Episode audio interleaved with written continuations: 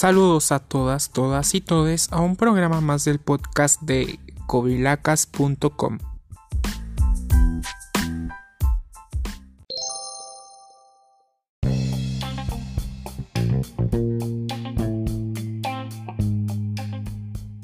Soy Julio Colín y el día de hoy voy a poner sobre la mesa un tema muy controversial.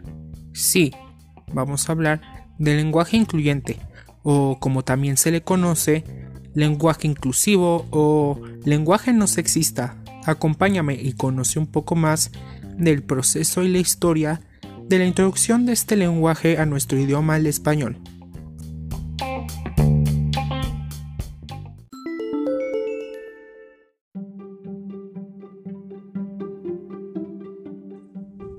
¿Conoces el origen del uso del lenguaje inclusivo? Según el portal aleph.org.mx, el uso del lenguaje inclusivo puede remontarse a su concepción en los años 70, cuando una oleada del feminismo de la época comenzó a cuestionar la poca relevancia del género femenino en la lengua.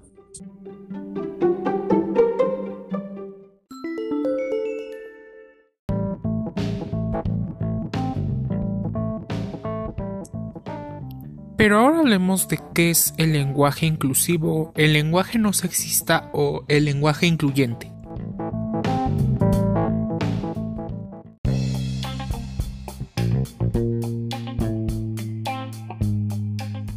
Según el portal del Instituto Nacional Electoral INE, el uso del lenguaje propicia nuestros propios pensamientos. En ese sentido, también crea nuestra propia realidad.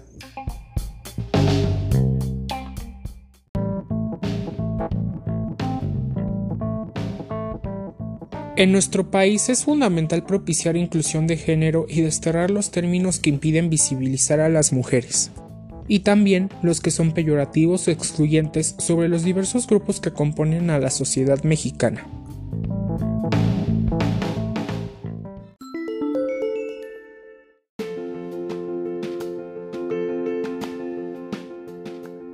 El español como lengua no es sexista o discriminatoria en sí misma, pero el uso que de ella se hace sí puede serlo si no se emplea de manera cuidadosa. El objetivo es construir mensajes y evitar masculinizar o feminizar la forma de comunicarnos, además de visibilizar de manera adecuada a todas las personas sin desvalorizar ni minimizar a ninguna de ellas.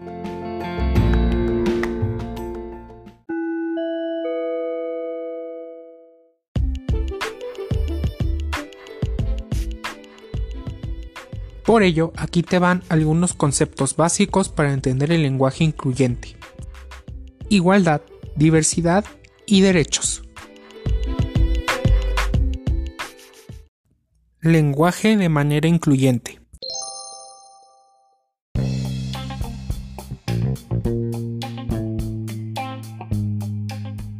Es un modo de expresión oral, escrito y visual que busca dar igual valor a las personas al poner de manifiesto la diversidad que compone a la sociedad.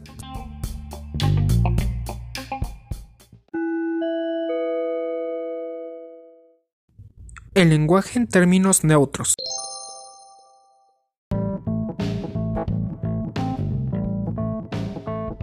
Expresarnos con términos neutros o hacer evidente el masculino y femenino evita las generalizaciones.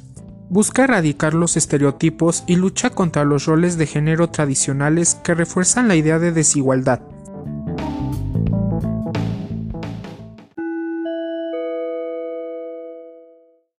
Estereotipos, roles de género y sexismo.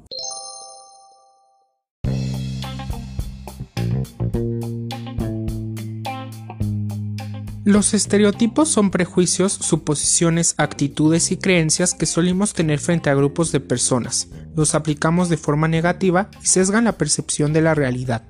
Resulta problemático considerar como verdaderos o inamovibles los comportamientos que la sociedad nos dice que son apropiados para hombres y mujeres. Así, estas normas, también llamadas roles de género, son parte de los vicios sexistas, discriminatorios y no incluyentes.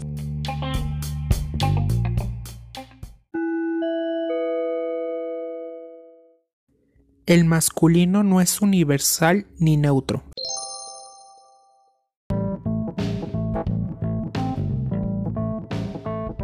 En la lengua española no hay más razón para esta práctica que la convención social de que no da visibilidad a las mujeres, etnias, nacionalidades, géneros, edades, discapacidades, condiciones sociales de salud, religiones, preferencias sexuales, estado civil ni los cambios sociales que exigen el reconocimiento,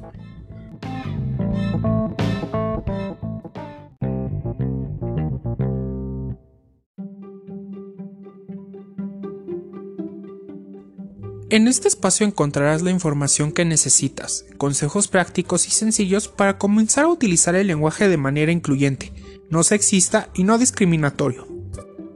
Pero antes de ello quisiera precisar en un tema muy importante. Más que un tema, fue un hecho que logró colocar en la agenda, sobre todo pública, este tema del lenguaje inclusivo.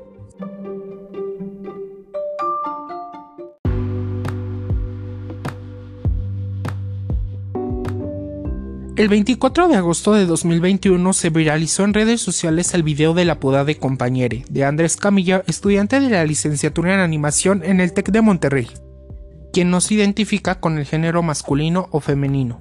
Después del reclamo de Andra uno de sus compañeros por llamarle compañera en lugar de compañere durante una sesión virtual en la plataforma Zoom, alternativa para impartir y tomar clases durante el confinamiento por la COVID-19, se demostró que el respeto por la identidad de género y el lenguaje inclusivo son temas que siguen sin atenderse.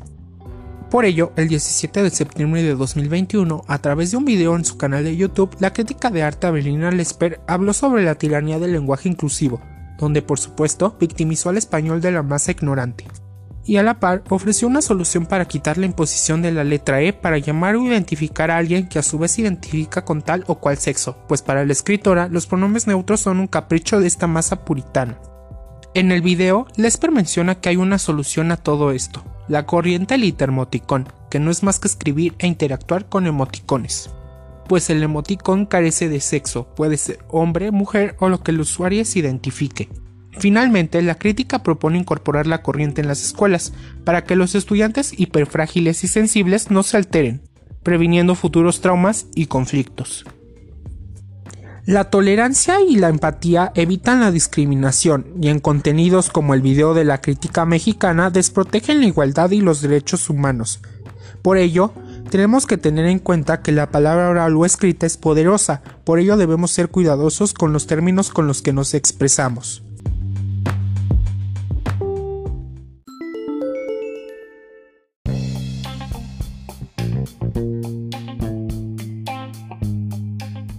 Estamos a punto de llegar al final de este episodio, no sin antes compartirte algunos consejos que puedes implementar en tu vida diaria para no caer en el sexismo o en la exclusión.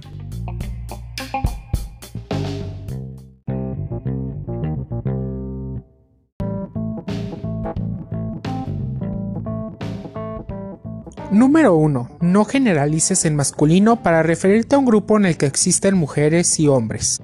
Número 2. Todos los cargos, profesiones y títulos se escriben en femenino cuando los desempeñan mujeres y en masculino cuando los desempeñan hombres. Número 3. Puedes utilizar los artículos los y las para visibilizar a hombres y mujeres. Número 4. Puedes utilizar quién o quiénes cuando desconozcas del sexo de la o las personas. Número 4. No utilices arrobas ni X para eliminar el género en la oración. Limita el uso de paréntesis y diagonales en este caso cuando se está escribiendo. Número 5. Por costumbre o desconocimiento podemos utilizar términos ofensivos. Revisa cuáles debes evitar. Y número 6 y último, representa a todos los grupos de personas con dignidad y en situaciones innovadoras libres de estereotipos.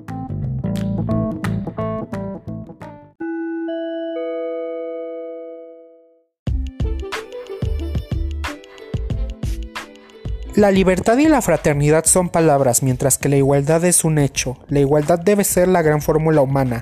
Henry Barbusi, escritor y periodista francés.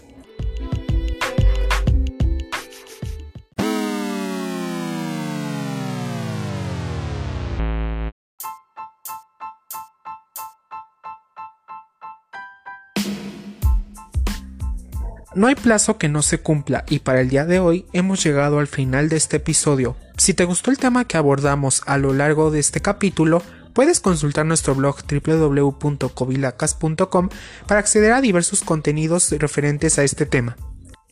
Soy Julio Colín y nos vemos hasta la próxima.